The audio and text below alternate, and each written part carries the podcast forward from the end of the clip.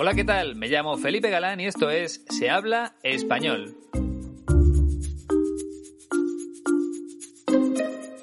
Bienvenida o bienvenido al episodio 158. Hoy por primera vez vamos a escuchar la voz de una persona nacida en Bolivia. Se trata del empresario Marcelo Claure, la persona de origen hispano con mayor fortuna en Estados Unidos. De hecho, he leído que su patrimonio ronda los 2.000 millones de dólares. No está nada mal, ¿verdad? Y lo mejor de todo es que yo nunca había oído hablar de él, pero es uno de los bolivianos más famosos. Y también es muy conocido en Estados Unidos, el país en el que vive actualmente. Allí residen también algunos de los alumnos de la Escuela de Español 15TC.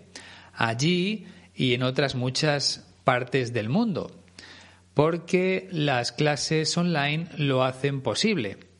Es algo que cualquiera de nosotros puede aprovechar para aprender un idioma. Hace no mucho tiempo era más difícil practicar el español, por ejemplo, si vivías en un país sin inmigrantes de habla hispana. Pero la aparición de las videoconferencias a través de Internet lo ha cambiado todo. Ahora puedes estar cómodamente en tu casa mientras hablas con un profesor de la escuela 15TC, que se encuentra, como bien sabes, en la preciosa ciudad española de León. Desde allí pueden guiar tu aprendizaje personas nativas que llevan enseñando el idioma muchos años, tanto en persona como a distancia, por medio de Skype o de cualquier otra plataforma. Y lo hacen con un objetivo muy claro, que aprender español no sea una obligación, sino un placer. Así que si te apetece probar, entra en su página web www.15tc.es. Puedes reservar tus clases ahí mismo, pero también existe la posibilidad de contactar con Iñaki a través del correo electrónico info15tc.es.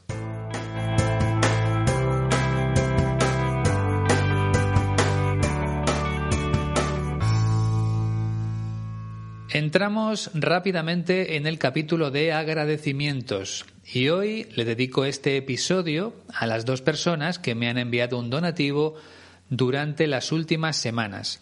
Se trata de Margie, que vive en Texas, en Estados Unidos, y de Julia, que reside en Trinidad y Tobago. Además, ambas me han escrito unos mensajes muy bonitos.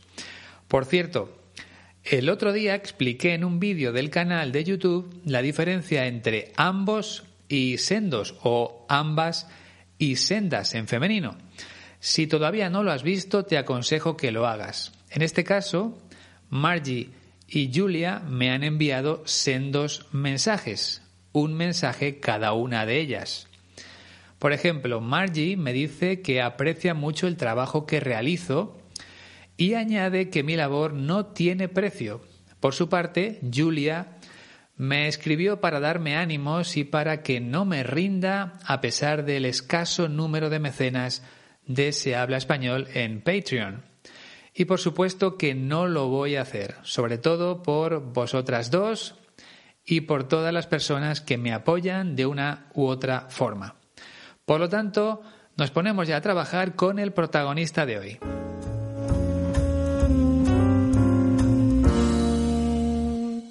Marcelo Claure nació el 9 de diciembre de 1970 en Bolivia, concretamente en la ciudad de La Paz, donde se encuentra la residencia presidencial y también el Congreso.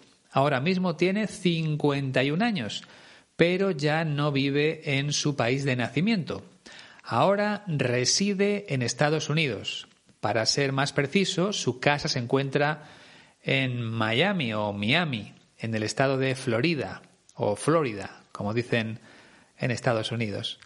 El padre de Marcelo Claure trabajaba como diplomático para las Naciones Unidas y eso le permitió vivir en otros países como Marruecos o República Dominicana.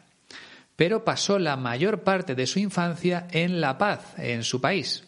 Eso sí, Toda su etapa universitaria la desarrolló en Estados Unidos, en un par de universidades de Massachusetts. Según cuentan, tras finalizar sus estudios en el vuelo de regreso a Bolivia, conoció al presidente de la Federación Boliviana de Fútbol, que le nombró responsable de marketing internacional. Y todo fue perfecto porque además la selección de Bolivia se clasificó para el Mundial disputado en Estados Unidos en 1994. Y un año más tarde Marcelo Claure decidió continuar su carrera profesional en ese país. Primero compró una compañía con poco éxito que se dedicaba a la distribución de teléfonos móviles, y lo cierto es que logró levantar la empresa, porque se expandió más allá de Massachusetts, abriendo nuevas tiendas de venta. De ahí pasó a ser el presidente de otra compañía de comunicaciones, pero con sede en California. También se dedicaba a la venta de móviles o de celulares, como dicen en América Latina. Aquí en España no se usa mucho esa palabra, solemos decir simplemente móvil o teléfono móvil. Pero seguimos con Marcelo Claure porque de California se trasladó a Florida para fundar la compañía Brightstar, encargada de distribuir telefonía móvil en el mercado latinoamericano y firmó un acuerdo de colaboración con la empresa Motorola para vender sus terminales en países latinos. De esa forma se expandió a Bolivia, Brasil, Paraguay, Argentina, Venezuela, Perú o Ecuador. Pero su carrera empresarial no se quedó ahí, porque en 2014 se convirtió en el presidente de la compañía Sprint, un operador móvil líder en Estados Unidos, y ese es el cargo que sigue ocupando actualmente.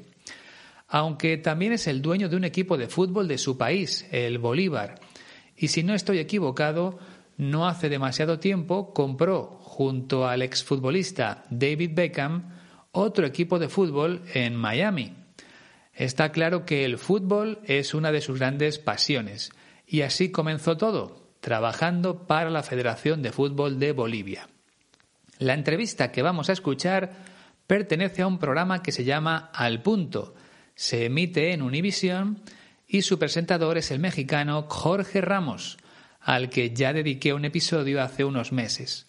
Durante la conversación con Ramos, Marcelo Claure habla de un problema importante en Estados Unidos, la falta de conexión a Internet de millones de familias, la entrevista es de hace varios años, así que no sé si la situación ha mejorado. Espero que sí.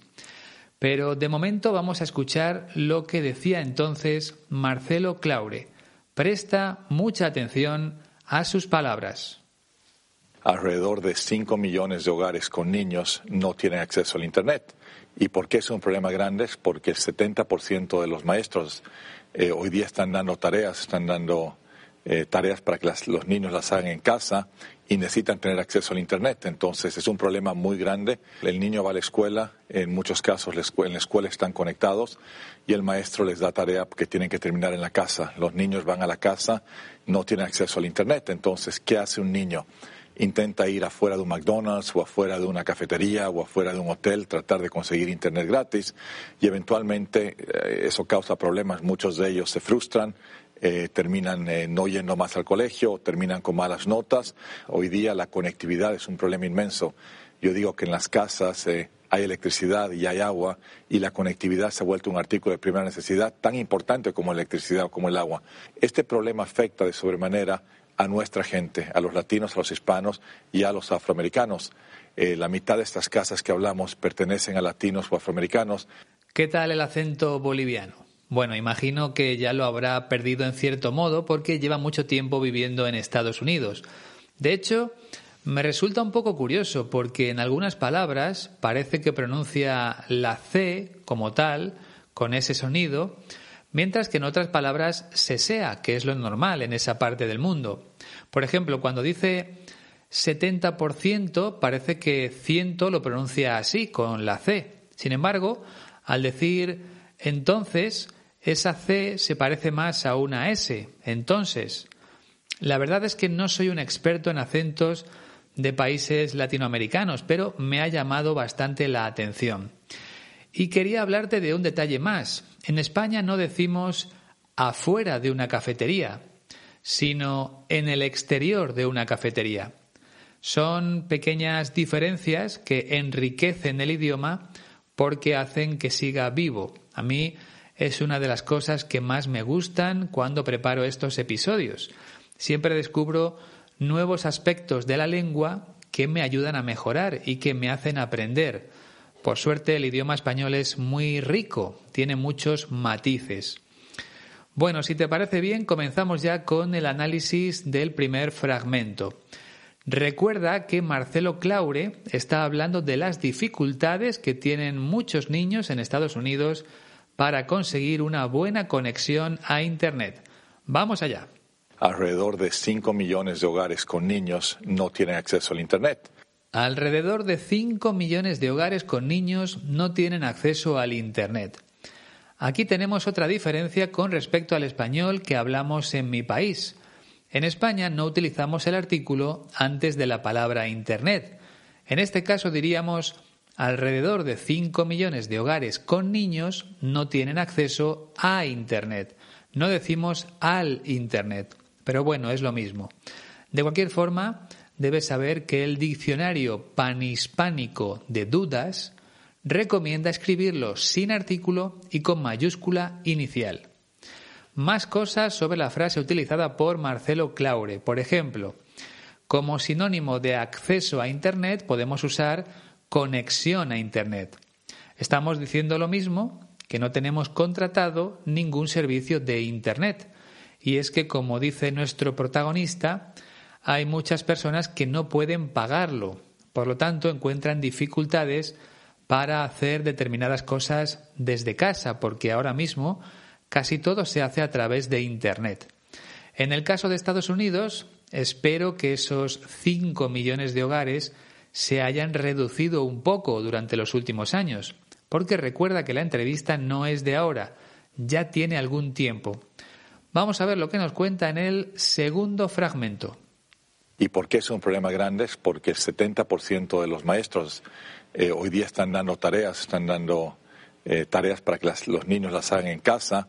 ¿Y por qué es un problema grande? Porque el 70% de los maestros hoy día están dando tareas, están dando tareas para que los niños las hagan en casa. En España también utilizamos otra palabra cuando queremos hablar del trabajo que deben realizar los estudiantes en casa. Podemos decir tareas y también deberes. Hijo, ¿tienes muchos deberes hoy?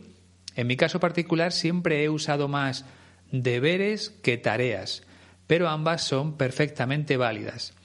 Y otra cosa que me gustaría comentarte es que en España, en lugar de decir maestro, solemos emplear la palabra profesor. Sin embargo, en los países latinos prefieren decir maestro. Las dos significan lo mismo, es una cuestión de gustos. Pero volvamos al tema que nos propone Marcelo Claure. ¿Por qué es un problema que algunos niños no tengan acceso a Internet en casa? Pues porque no pueden hacer la tarea como otros compañeros que sí tienen conexión a Internet. Y como dice nuestro protagonista, hoy en día el 70% de los profesores manda tarea para casa. Si no queremos utilizar porcentajes, podemos decirlo de otra forma. Siete de cada diez maestros dan o mandan tarea para casa. Repito, siete de cada diez. Es una estructura que usamos mucho en español, así que debes aprenderla bien. Otro ejemplo, tres de cada diez personas fuman o cinco de cada diez personas hacen deporte habitualmente. Perfecto. Vamos a por el tercer fragmento. Y necesitan tener acceso al Internet. Entonces es un problema muy grande. El niño va a la escuela, en muchos casos en la escuela están conectados. Y necesitan tener acceso al Internet. Entonces es un problema muy grande. El niño va a la escuela. En muchos casos en la escuela están conectados. Aquí insiste en la misma idea. Los niños necesitan tener una buena conexión a Internet en casa, sobre todo porque en la escuela sí que la tienen. Y normalmente en sus casas las tareas que deben realizar son similares a las que hacen en el colegio. Y aquí volvemos a tener otra diferencia con respecto al español de mi país. En España usamos más la palabra colegio que escuela. Te recuerdo que el colegio es el lugar donde se estudia la educación primaria. Luego, la secundaria se estudia en el instituto y más tarde se pasa a la universidad. Y por cierto, antes de ir al colegio, los niños pueden asistir a la escuela infantil, que tiene alumnos de 0 a 3 años. Antes se llamaban guarderías, pero ahora se usa escuela infantil. Aquí sí decimos escuela, pero cuando cumplen tres años pasan al colegio. Y una cosa más sobre esta frase. Como te puedes imaginar, la expresión estar conectados hace referencia a Internet, por supuesto. Ahora sí, ya podemos pasar al cuarto fragmento. Y el maestro les da tarea que tienen que terminar en la casa. Los niños van a la casa, no tienen acceso al Internet. Entonces, ¿qué hace un niño? Y el maestro les da tarea que tienen que terminar en la casa. Los niños van a la casa, no tienen acceso al Internet. Entonces, ¿qué hace un niño? El vocabulario es muy sencillo, ¿verdad? Por eso voy a aprovechar para contarte otras cosas interesantes. Por ejemplo, vamos a, profundizar un poco más en los verbos que usamos junto a la palabra tarea o deberes. Marcelo Claure utiliza el verbo dar, dar tarea, pero también podemos decir mandar tarea o poner tarea. Vuelvo al ejemplo de antes. ¿Te han mandado mucha tarea hoy? ¿Te han puesto mucha tarea hoy? O sea, ¿tienes que hacer muchos ejercicios en casa? Y si te has dado cuenta, yo no he dicho en la casa, sino en casa. Cuando se trata de una situación, no usamos el artículo junto a la palabra casa. Por ejemplo, me voy a casa. No decimos me voy a la casa. Sin embargo, cuando utilizamos casa como un lugar físico, entonces sí necesitamos el artículo. En la casa hay cuatro ventanas. Y si hablamos de tareas, voy a terminar la tarea en casa, no en la casa. Aquí sería sin artículo. Te voy a poner otro ejemplo con la palabra cama porque funciona igual. Mi hijo lleva tres días en cama. Es una situación una frase hecha para decir que está enfermo. Sin embargo, si alguien te pregunta ¿dónde está la ropa? Encima de la cama.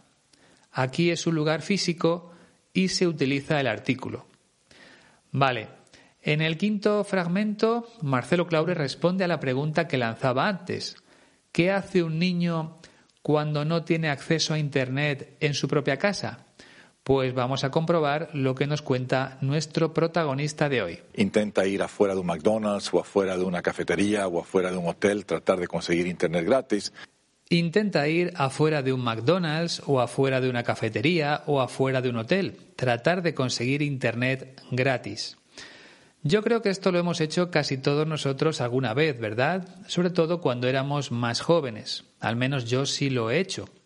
Y parece que los niños de Estados Unidos que no tienen acceso a Internet en casa utilizan esta estrategia para conectarse.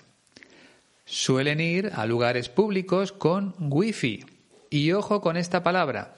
Ya sé que en inglés se dice Wi-Fi, pero en España decimos Wi-Fi. Así que si alguna vez visitas mi país, tenlo en cuenta. Aunque bueno, si preguntas por la contraseña del Wi-Fi en un hotel, te van a entender perfectamente. Pero si hablas con una persona mayor en la calle, es probable que al principio no te entiendan muy bien. Y luego lo que te decía hace ya algunos minutos, nosotros no decimos afuera de un hotel, sino en el exterior de un hotel, en la puerta de un hotel o cerca de un hotel. De todas formas, eso es algo cada vez más difícil porque ahora casi siempre te piden la contraseña. Hace años no era tan habitual, pero ahora mismo sí. En el sexto fragmento habla de las consecuencias de no tener acceso a Internet en sus casas. y eventualmente eh, eso causa problemas. Muchos de ellos se frustran, eh, terminan eh, no yendo más al colegio, terminan con malas notas. Y eventualmente eso causa problemas. Muchos de ellos se frustran, terminan no yendo más al colegio, terminan con malas notas. Ya sabes que el verbo frustrarse significa enfadarse o ponerse de mal humor al no conseguir un objetivo.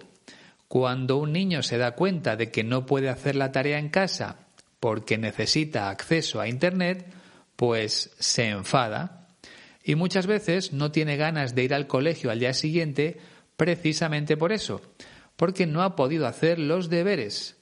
Y poco a poco eso va afectando a su autoestima porque le ponen malas notas hasta que al final deja de ir al colegio.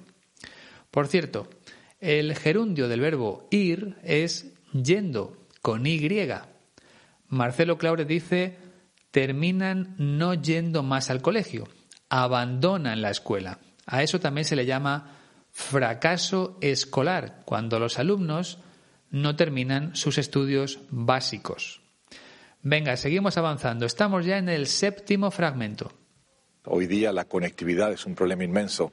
Yo digo que en las casas eh, hay electricidad y hay agua.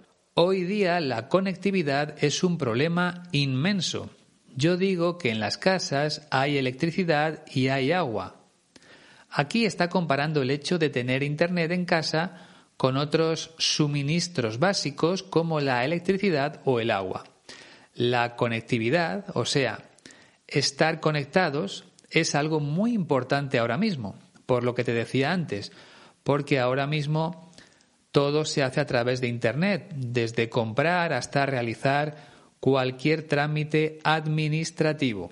Y por supuesto, para los estudiantes es un recurso fundamental, porque en la red de redes hay muchísima información que deben consultar a la hora de realizar trabajos para clase.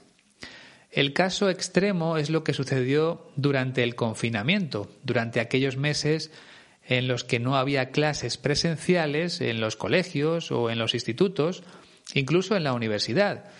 Mis hijos tenían que seguir las explicaciones de los profesores a través de Internet. Y las personas más humildes aquí en España tampoco tienen dinero para pagar una buena conexión a la red.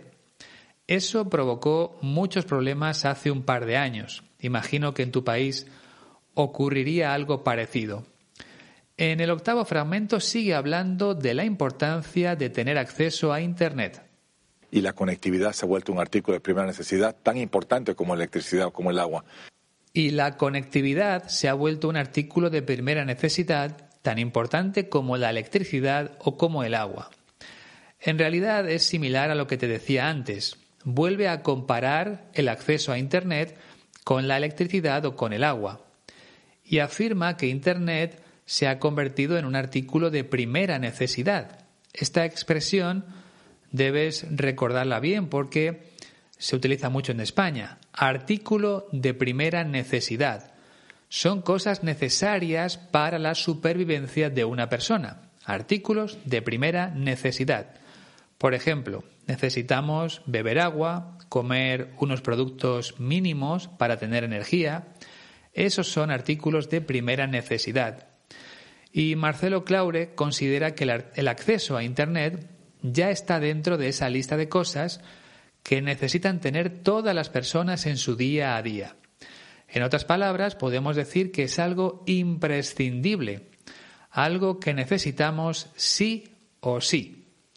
En el noveno fragmento es algo más específico a la hora de hablar de las personas que no tienen Internet en Estados Unidos. Este problema afecta de sobremanera a nuestra gente, a los latinos, a los hispanos y a los afroamericanos. Este problema afecta de sobremanera a nuestra gente, a los latinos, a los hispanos, a los afroamericanos. Pues ya sabemos a qué personas afecta principalmente esta falta de acceso a Internet a los hispanos y a los afroamericanos, que son los grupos con menos recursos económicos. Eso como norma general, porque aquí tenemos un ejemplo de hispano o latino con mucho dinero, nuestro protagonista, Marcelo Claure. pero no suele ser lo habitual en Estados Unidos. Y quería decirte algo más sobre esta frase. El adverbio sobremanera significa muchísimo. Cuando algo te sorprende sobremanera, es que te sorprende mucho. En el caso que estamos viendo, la falta de acceso a Internet afecta muchísimo, sobremanera, a los hispanos y a los afroamericanos. Pero cuidado, no se usa la preposición de, es un error. No se dice afecta de sobremanera, sino afecta sobremanera, sin la preposición de. Esto es muy importante. En algunos países latinos se usa de esa forma, pero no es lo correcto. Bueno, pues ya nos queda muy poco para terminar.